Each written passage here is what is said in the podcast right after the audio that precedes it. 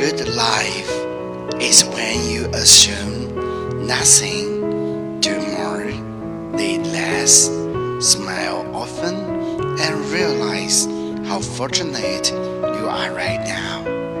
好生活就是不瞎想，做得多，要的少，常微笑，意识到你现在是多么的幸运。